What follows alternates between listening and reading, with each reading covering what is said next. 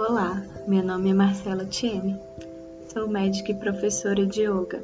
Trabalho com medicina integrativa e criei esse podcast para ser um canal de compartilhamento e troca entre nós.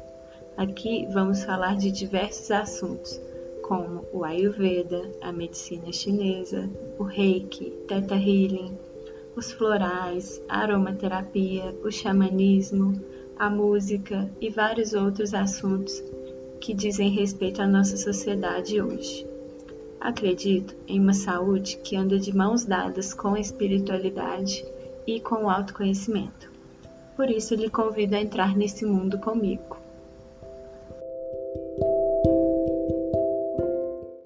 Olá, pessoal. Tudo bem com vocês? Senti de falar um pouco nesse episódio aqui sobre um assunto nem tão confortável assim para todo mundo. É, mas esse episódio eu queria falar sobre a morte. Parece um assunto estranho para abordar aqui, né? Especialmente porque aqui em geral a gente fala sobre coisas da vida, do cotidiano e a morte é um tabu muito grande na nossa sociedade. Para falar a verdade, eu convivo com a morte há muitos anos é, muito de perto, né? Como você sabe, eu sou médica e na minha formação, desde quando eu era estudante, nos estágios, na época eu lembro que eu fiz um dos estágios que tinha nove vagas para Minas Gerais inteiro. E era um estágio no CTI. Eu estava no nono período. Se eu não me engano, eu tinha 23, 22 anos, alguma coisa assim.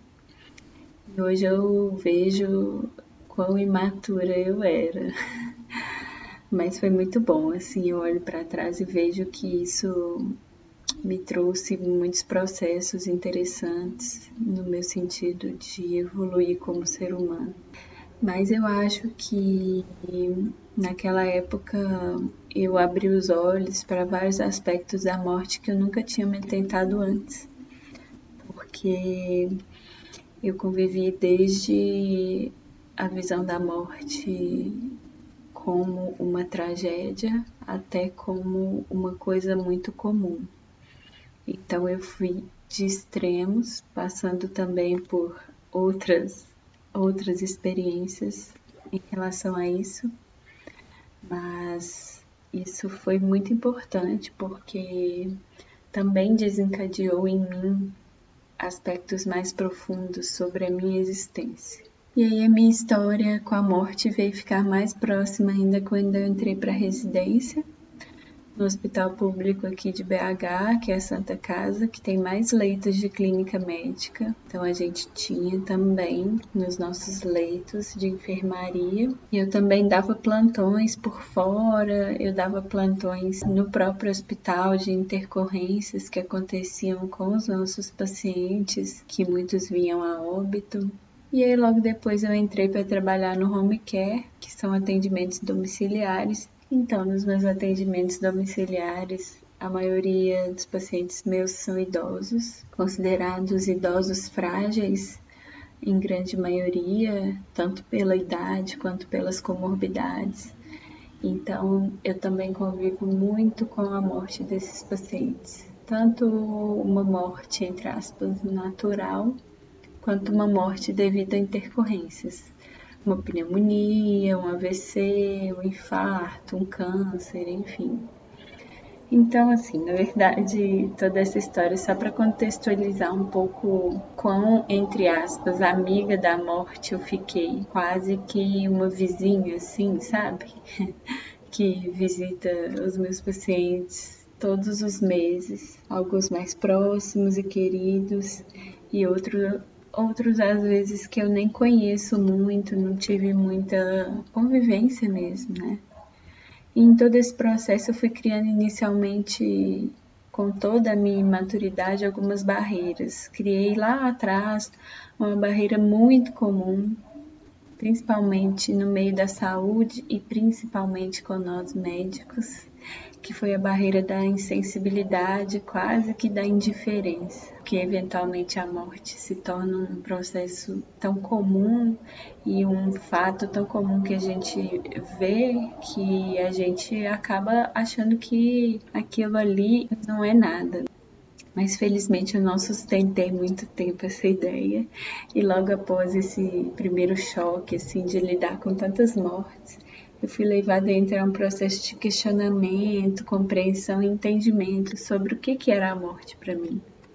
Iniciei principalmente naquela época que eu era uma pessoa mais cartesiana, eu iniciei com uma busca bem racional e cognitiva sobre a morte, sobre os processos físicos, o que, que acontecia com o nosso corpo.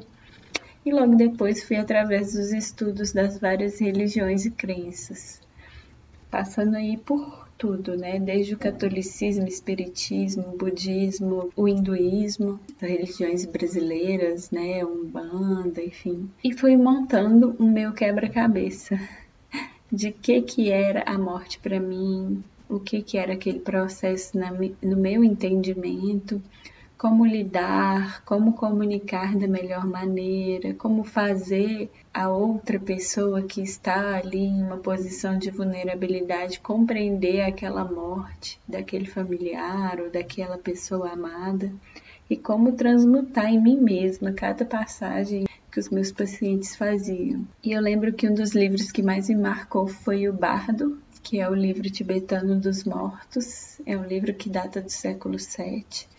Não vou falar muito dele aqui porque senão o áudio vai ficar enorme. Mas ele destrincha como que seria isso, de quais são as sensações, de quais são as visões, enfim e muitos monges fazem a sua passagem ouvindo algumas dessas instruções contidas nesse livro. E eu achei isso uma coisa tão ai tão maravilhosa, inclusive eu tenho muito para mim que eu quero que a pessoa que esteja comigo assim no meu leito de morte é, leia para mim essas passagens, mas enfim. Isso aí talvez para despertar a curiosidade de vocês para ler esse livro, ou então procurar saber um pouco mais sobre ele, porque é uma sabedoria muito incrível. Enfim, não vou falar muito dele aqui. Mas eu falo isso hoje. Hoje é um dia muito simbólico. Hoje é domingo de Páscoa, 12 de abril, dia de ressurreição de Cristo. E esses dias também que precedem a Páscoa, juntamente com hoje, o domingo de Páscoa, eles nos trazem uma simbologia muito profunda sobre a morte e o renascimento, que não são nada mais que os ciclos da vida, né? O viver e morrer. São ciclos da natureza, e nós, como seres da natureza, estamos contidos nesse ciclo. Cada ser que habita essa terra participa desse ciclo. E eu vejo essa questão da simbologia da Páscoa muito como uma, um renascer da nossa vida cotidiana, sabe? Cada morte de um pensamento, uma ideia, uma relação com o renascimento de outro, é como se a gente vivesse tudo isso, sabe? À medida que vamos trazendo a compreensão dessa impermanência na nossa vida, à medida que a gente começa a criar esse desapego, não no sentido de não estar tá nem aí para nada, mas de compreender mesmo essa temporalidade, né? Essa impermanência mesmo das coisas, ao que a gente julga ser ruim e ao que a gente julga ser bom, o que é muito mais difícil a gente desapegar do bom, né? Uma relação muito boa que a gente tem, a gente não quer desapegar dela, por mais que ela tenha o seu fim por diversos motivos. E aí eu começo a observar como que esse ciclo está presente e que a nossa natureza, a natureza da nossa existência vive exatamente dessa forma deixando morrer algumas coisas para abrir espaço e o surgimento de outras. E no yoga, a morte também tem um papel muito metafórico e importante para a gente. A gente não só tem uma postura específica que se chama Shavasana, que seria um asana da morte do cadáver, que a gente traduz como postura do cadáver, ela acontece no final das práticas, Quando a gente deita assim, com a barriga para cima, as palmas das mãos viradas para cima, numa postura de total entrega. E simboliza que no final dessa prática, naquele momento ali, a gente realmente está morrendo para o passado e que a gente está morrendo para o que ficou para trás, sabe? Que a gente naquela prática a gente liberou fisicamente muitos traumas, a gente tirou tensões acumuladas no nosso corpo e logo depois ali daquele shavasana a gente vai levantar como outras pessoas, como outros indivíduos, com uma nova consciência. Então a morte tem um papel muito importante para a gente no yoga também. E aí, falando também do Ayurveda, tem algumas passagens muito bonitas sobre como que os sábios, grandes mestres do Ayurveda falam que a cada nascer do dia a gente deveria considerar como uma ressurreição. O sol nasce e aí a gente acorda, a gente está criando uma nova vida ali para a gente. Cada novo dia é como se fosse uma nova vida. Então a gente é capaz todos os dias de co-criar novos hábitos, de co-criar novas formas de viver, novas ações no nosso dia, novas ideias. E quando dormimos, a gente tem aquele momento entre aspas de morte, né? A gente incorpora tudo que passou ali durante o dia. Então é como se metaforicamente nosso espírito ou o nosso Atma, porque são conceitos um pouco diferentes. Aí não vamos entrar muito nisso, não. Mas é como se a gente incorporasse aquilo também em nós. E no outro dia um novo ciclo se instala, então é como se fosse uma nova vida.